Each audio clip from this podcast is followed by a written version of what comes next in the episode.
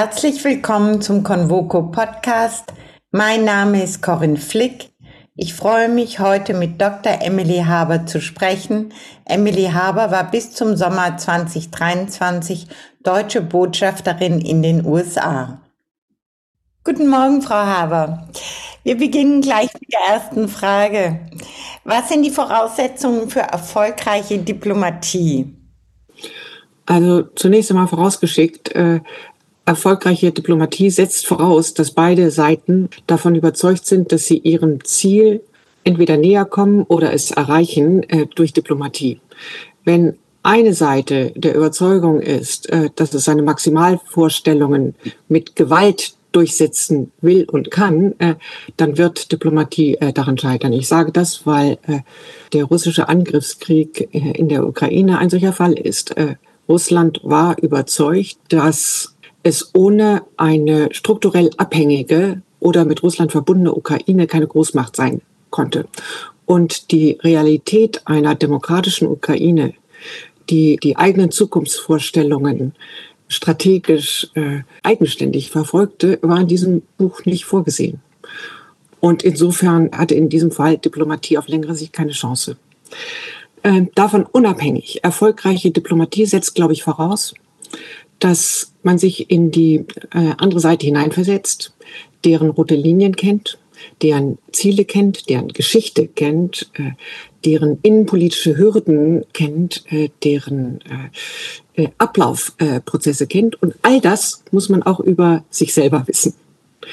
Ähm, und wenn das der Fall ist, äh, dann können Sie ausloten, wie man Probleme lösen oder handhaben und managen kann. Und das setzt erfolgreiche Diplomatie voraus. Ähm, erfolgreiche Diplomatie bedeutet zu einem gewissen Grade auch immer, dass eine Ambiguitätstoleranz auch vorhanden ist. Ähm, ich sage das nicht, weil äh, Prinzipien oder Werte oder auch äh, Rechtspositionen äh, zu, äh, zur Disposition gestellt werden sollen. Überhaupt nicht. Aber wir haben es in der Diplomatie nun einmal oft mit Partnern oder Akteuren zu tun, äh, die ganz andere Werte haben, äh, ganz andere Rechtspositionen äh, äh, vertreten, äh, ganz andere Prinzipien, ganz anderen Prinzipien anhängen. Äh, und wir müssen trotzdem äh, mit ihnen umgehen, weil wir unsere Vorstellungen ja nicht erzwingen können.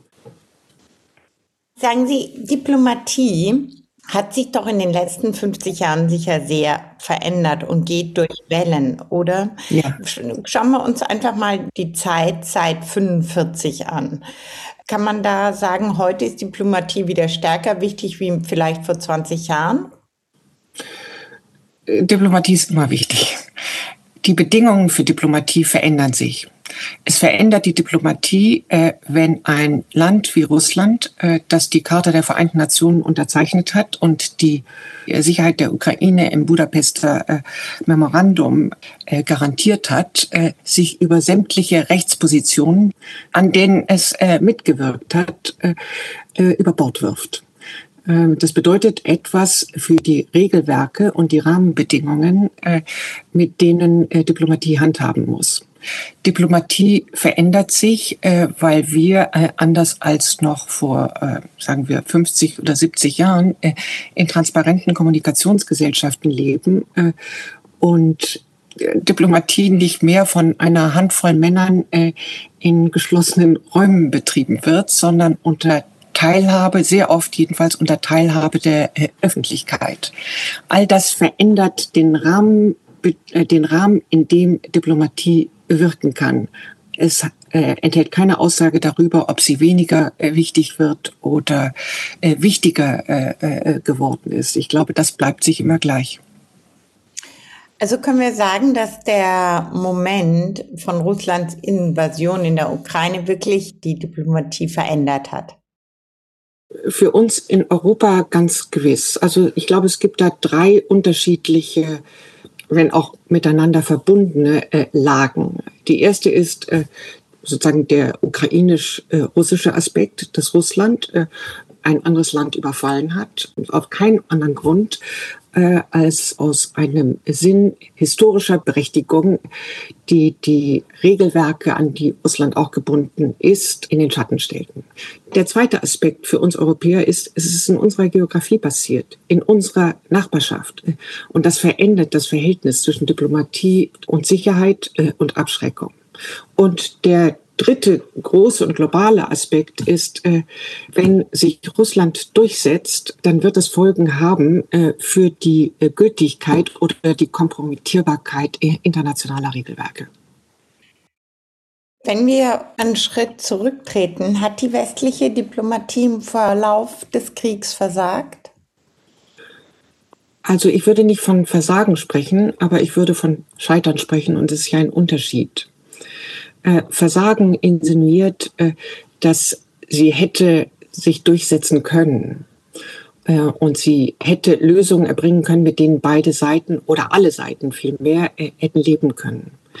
Ähm, ich bin der Auffassung, äh, dass Russland selber ähm, Diplomatie nicht wollte. Und zwar relativ frühzeitig äh, nicht wollte. Das heißt nicht, äh, dass es nicht in Strukturen mitgewirkt hat, äh, die wie Diplomatie aussah. Aber ich glaube, dass letztlich äh, die Entscheidung äh, für Russland getroffen war, äh, keine Lösung äh, zu akzeptieren, in der die Ukraine und eine demokratische Ukraine überdies äh, ihre eigene strategische Zukunft äh, äh, äh, unabhängig gestalten wollte. Wie gesagt, äh, für Russland, und Russland hat dies oft gesagt, äh, war, ein, war die Vorstellung einer eigenständigen, äh, äh, territorial integralen Ukraine nicht kompatibel äh, mit den eigenen Zielen. Und das war eine strukturell schwache oder an Russland äh, gebundene Ukraine.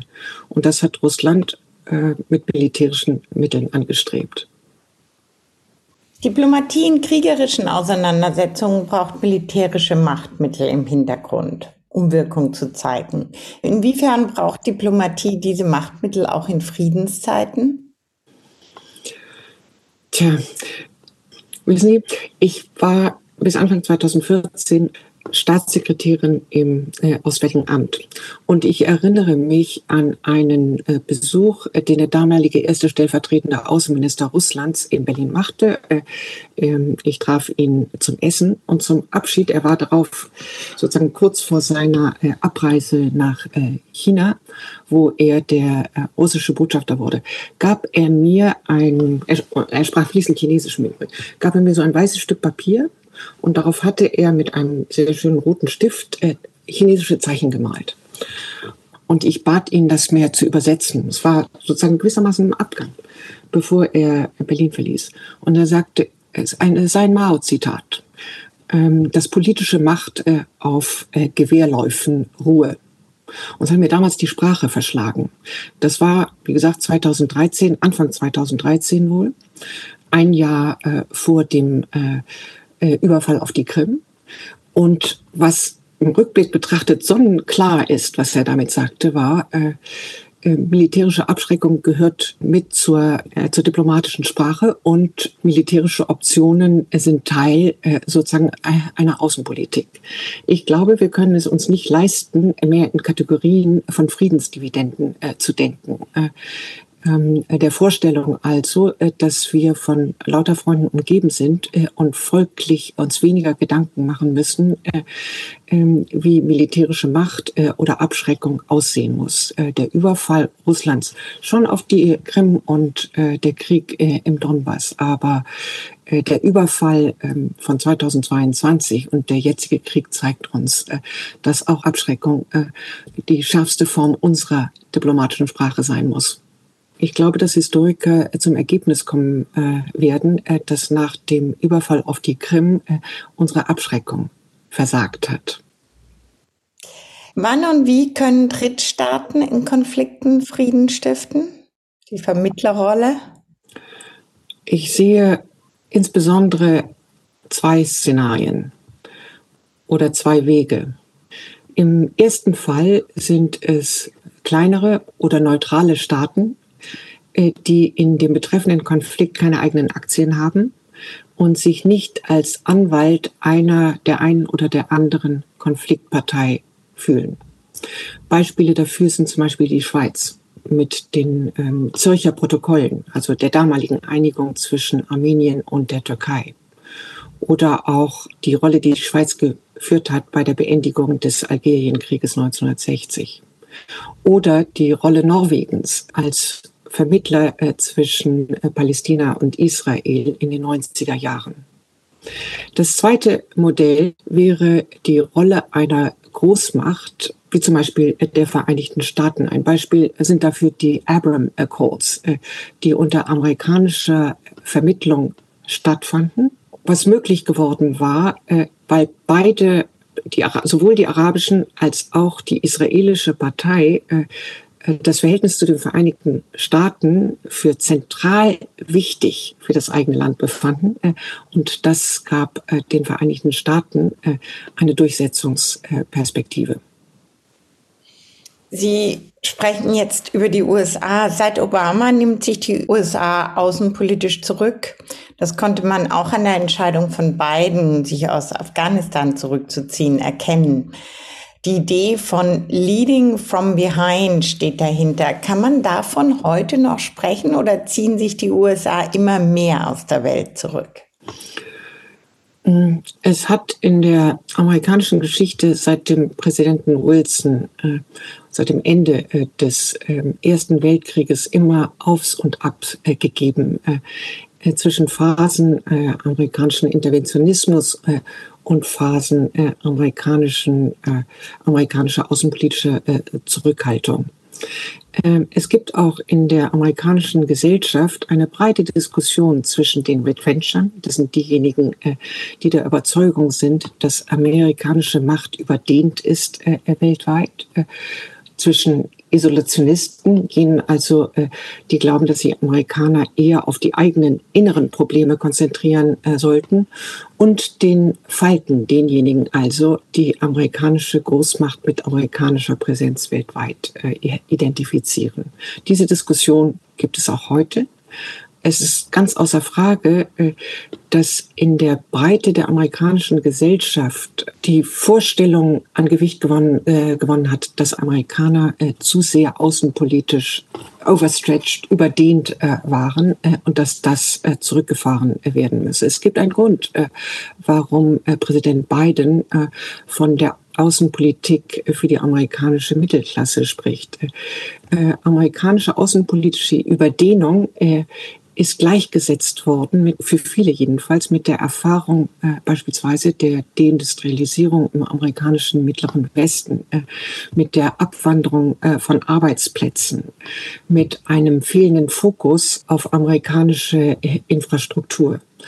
Amerikanische Außenpolitik und amerikanische Wirkungsmacht äh, global ähm, wird für die gegenwärtige Administration und sicherlich auch äh, eine andere Administration gebunden sein äh, an einen amerikanischen wirtschaftlichen äh, Wiederaufstieg, an wirtschaftliche Prosperität und sozusagen inneramerikanisches Selbstbewusstsein. Ich glaube also nicht, dass wir einen langfristigen und finalen Trend sehen werden, in dem sich die Vereinigten Staaten aus der Außenpolitik oder aus der Realität ähm, der äh, Globalisierung verabschieden wird. Das nicht. Aber der Fokus wird sich verändern. Und ein breiter Konsens über ähm, äh, einen amerikanischen Overstretch äh, wird den äh, sich verändernden Fokus äh, noch bestärken. Er wird, dieser Fokus wird weniger auf Europa liegen.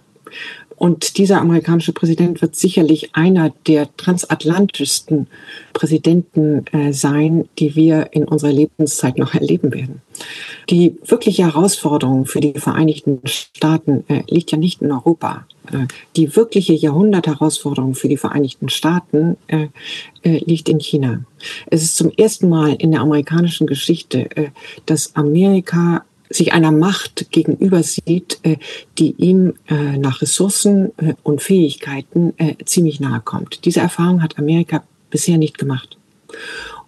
Und das erklärt, warum der Fokus auf, die, auf China in der breiten Gesellschaft angekommen äh, ist äh, und auch von denjenigen geteilt wird, äh, die von Overstretch sprechen äh, oder äh, von dem Fokus auf die inneramerikanischen Probleme. Also zusammengefasst, Amerika zieht sich nicht zurück, aber der Fokus verändert sich äh, und die gegenwärtige Diskussion ist Teil einer sehr viel längeren in die Geschichte zurückreichenden Diskussion, in denen es immer wieder Aufs und Ab gegeben hat gehört Europa und die USA nicht zusammen, weil wir den Westen stärken müssen und weil wir im Grunde die westlichen Prinzipien und Ideen wie Demokratie, Rechtsstaat, Menschenrechte, Freiheitsrechte, wenn wir die verteidigen wollen, muss es den Westen wieder geben.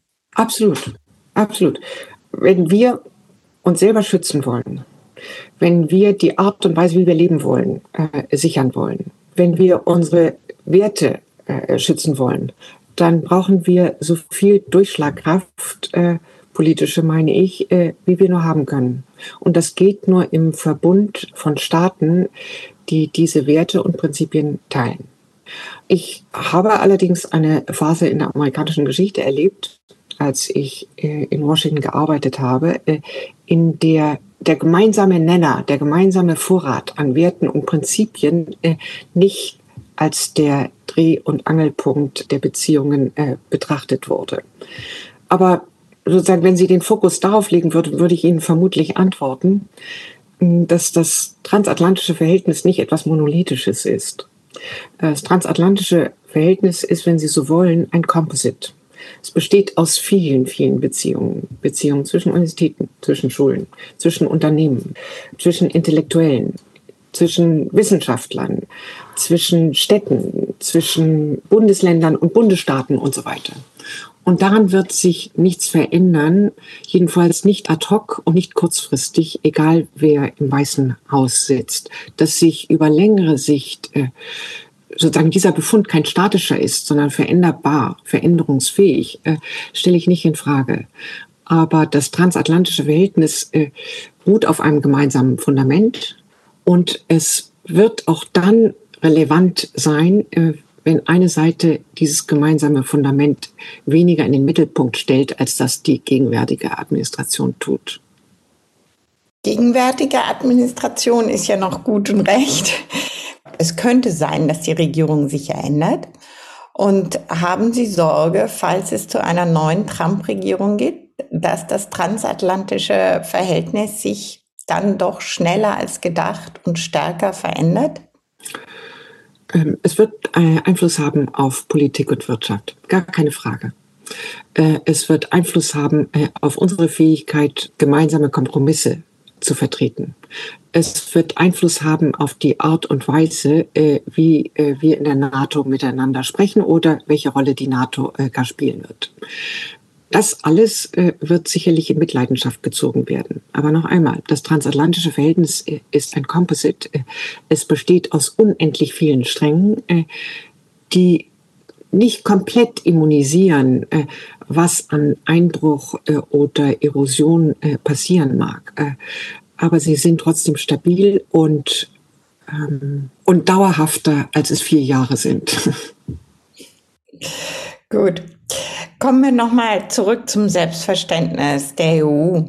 Bis vor kurzem hat sich doch oder fast heute die EU als Zivilmacht verstanden. Findet die EU ihren Weg zu einer militärischen Macht als Einheit?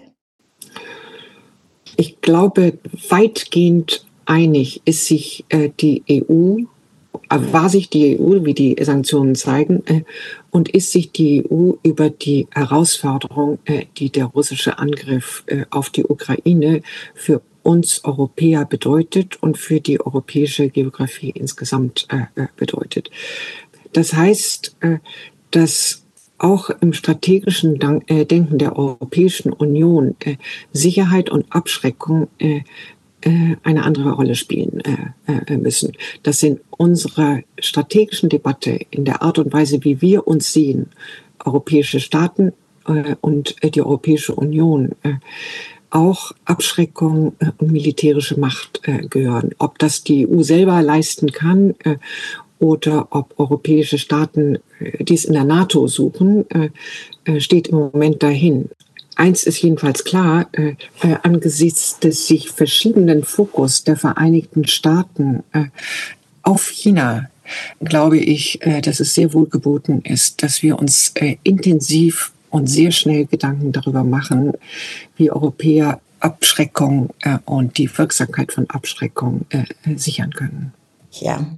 Vielleicht noch ein Punkt, noch einmal von Russland aus betrachtet. Zivilmacht ich habe Ihnen eben die Geschichte erzählt äh, von dem Stellvertreter Lavrovs, der dann als Botschafter nach äh, China ging. Ich würde behaupten, äh, dass aus diesem weißen Blatt mit den chinesischen Zeichen, das er mir gab, äh, auch die Vorstellung spricht, äh, dass äh, ähm, aus russischer Sicht Zivilmacht eine Contradiction in Terms ist. Ja, stimmt. Mhm. Ähm, Einerseits muss man Frieden schließen. Danach allerdings kommt die wichtige Phase, den gefundenen Frieden zu stabilisieren. Wie wichtig ist hier Diplomatie und ist da eigentlich dann im Vorfeld und danach die Zeit, wenn Diplomatie wirklich zum Zug kommt? Es ist wichtig, ähm, keine Frage. Wir haben es hier mit einem Dilemma zu tun, äh, dass die Aufmerksamkeit Aufmerksamkeitsspanne in unseren Gesellschaften für Konflikte und für sozusagen die Nachhaltigkeit von Stabilisierungsbemühungen nicht immer ausgeprägt ist. Wir haben es im westlichen Balkan gesehen, da wurde das Phänomen äh, Balkan Fatigue äh, genannt. Mm, dies also ist tatsächlich ein Problem, äh, weil es dazu führen kann, äh, dass Erreichtes wieder in Frage gestellt wird. Ähm, auf der anderen Seite hab, eh, habe ich immer wieder die Beobachtung gemacht, dass auch ein Problem darin liegen kann, wenn Vermittler sehr lange äh, Teil der äh, Lösung bleiben. Das liegt daran, äh, dass dann die Konfliktparteien eine Möglichkeit sehen, ihre Maximalposition gewissermaßen äh, an den äußeren Akteur auszulagern und keine äh, Verantwortung äh, für die Möglichkeit von Kompromissen selber übernehmen. Wenn Sie solche Strukturen perpetuieren, äh, können Sie auch Gefahr laufen, die also maximalistische Positionen äh, zu perpetuieren, weil Verantwortung nicht übernommen wird. Ja, nochmal zurückgehend ein ganz anderer Gedanke. Sie haben die NATO erwähnt wir haben die UN, aber alle unsere Institutionen, auf die wir im Grunde uns stützen, sind ja in letzter Zeit ein bisschen in die Krise gekommen oder sie wackeln oder sie sind nicht mehr in ihrer Akzeptanz so stark. Sehen Sie da eine große Veränderung in unserer Welt auf uns zukommen oder glauben Sie, dass wir die revitalisieren können, dass die UN die NATO, der Internationale Währungsfonds wieder ihre Rolle finden, so dass sie stark ist? Ähm, das klingt so, als gäbe es in einer statischen Welt äh, einen idealen Aggregatzustand für jede dieser Institutionen. Aber die Wirklichkeit ist doch so, äh, dass die Welt unserer letzten 30 Jahre sich massiv verändert hat. Ähm, 1990 äh, die allein verbleibende amerikanische Großmacht. Das zentrale Sicherheitsproblem äh, ähm, für uns äh, und für die Amerikaner waren terroristische Gefahren. Noch die vorletzte nationale Sicherheitsstrategie der USA äh, nennt den Terrorismus als die zentrale äh, Sicherheitsherausforderung für die Vereinigten Staaten. Sie sehen innerhalb dieser 30 Jahre einen präzedenzlosen Aufstieg Chinas. Sie sehen eine Veränderung im globalen Süden mit dem Herausschälen großer Regionen regionaler Mächte. Ähm, wir haben die Rückkehr der Geschichte und den Rückfall in imperiale äh, Handlungsmuster in Russland gesehen. Ähm, all diese Veränderungen, diese tektonischen Verschiebungen, die ich beschreib, äh, beschrieben habe, führten dazu, äh, dass konstant uns Anpassungsbedarf abverlangt worden ist in allen diesen Institutionen. Ähm, Sie sprachen sinngemäß von äh, dem Bedeutungsverlust äh, oder Akzeptanzverlust äh, dieser Institution. Ich würde behaupten, es ist kein Verlust, sondern es sind Anpassungsreaktionen, die sich an das veränderte Koordinatensystem angleichen. Und greifen wir die NATO heraus, war es 2019 oder 2020, äh, als der französische äh, Präsident die NATO als Hirntod äh, beschrieben hat. Nun, ähm, ich glaube, wir können heute sagen, dass sie alles andere als Hirntod ist, dass sie einen gigantischen Anpassungsschritt unternommen hat, dass zwei weitere Staaten der NATO beigetreten sind, dass die NATO in der Reaktion auf den äh, Ukraine-Krieg äh, kohärent und konsistent äh, agiert äh, und handelt, äh, dass auch Deutschland in diesem Jahr, äh, wie wir wissen, das 2-Prozent-Ziel erreichen wird. Also dieser Anpassungsschritt äh, oder Schritte, die nicht äh, äh damit nicht beendet sind, äh, sind sehr äh, effizient verlaufen. Und das Gleiche äh, erwarte ich bei der Europäischen Union. Mit welchem Ereignis hat für Sie persönlich das 21. Jahrhundert begonnen? Also man sagt ja, dass das 19. Jahrhundert äh, ein sehr langes Jahrhundert gewesen sei. Äh, begonnen äh, mit der Französischen Revolution und zum Ende gekommen mit dem Ersten Weltkrieg. Und das 20. Jahrhundert ein relativ kurzes Jahrhundert war. Begonnen mit dem Ersten Krieg ein Zeitalter der Kriege und dann äh, eines äh, kalten Krieg Konfliktmanagements, äh, in der die Welt sozusagen äh, und die Konfrontation stabilisiert wurde äh, durch den Ost-West-Gegensatz. Manchmal gut, manchmal äh, an die Grenzen des äh, Risiko gehend, äh, aber es hat äh, funktioniert. Im Übrigen in Parenthese hier gesagt, äh, alles, was ich gerade schildere, ist natürlich sehr äh, aus, dem, äh, aus der europäischen Perspektive betrachtet. Würden Sie jemanden fragen, der diese Zeit erlebt hat oder auf diese Zeit blickt und aus, sagen wir, Asien kommt oder Lateinamerika kommt, wird er zweifellos oder sie zweifellos anders argumentieren. Also ich habe das vorausgeschickt, weil ich sagen wollte, das 21. Jahrhundert hat für mich deswegen letztlich mit dem Fall der Mauer begonnen. Ich sage das, weil der Fall der Mauer oder die Implosion des Ost-West-Gegensatzes die Tür geöffnet hat äh, für die Entwicklung einer völlig neuen Welt. Äh, und diese tektonischen Verschiebungen dauern, das habe ich eben schon angedeutet, äh, dauern auch noch an. Sie begannen halt mit der unilateralen Vormacht der einzigen Supermacht äh, und sie durchlaufen eine Phase, äh, in der sich die Gewichte äh, und die Bedeutung der Regelwerke im Übrigen ähm, neu ausbalancieren. Und das dauert an. Aber dieser Prozess hat begonnen mit dem Fall der Mauer und mit der Implosion des eigentlichen Ost-West-Gegensatzes. Danke, Frau Haber, für dieses sehr interessante und spannende Gespräch. Herzlichen Dank. Gern geschehen. Ich danke Ihnen fürs Zuhören und grüße Sie herzlich. Ihre Corinne Flick.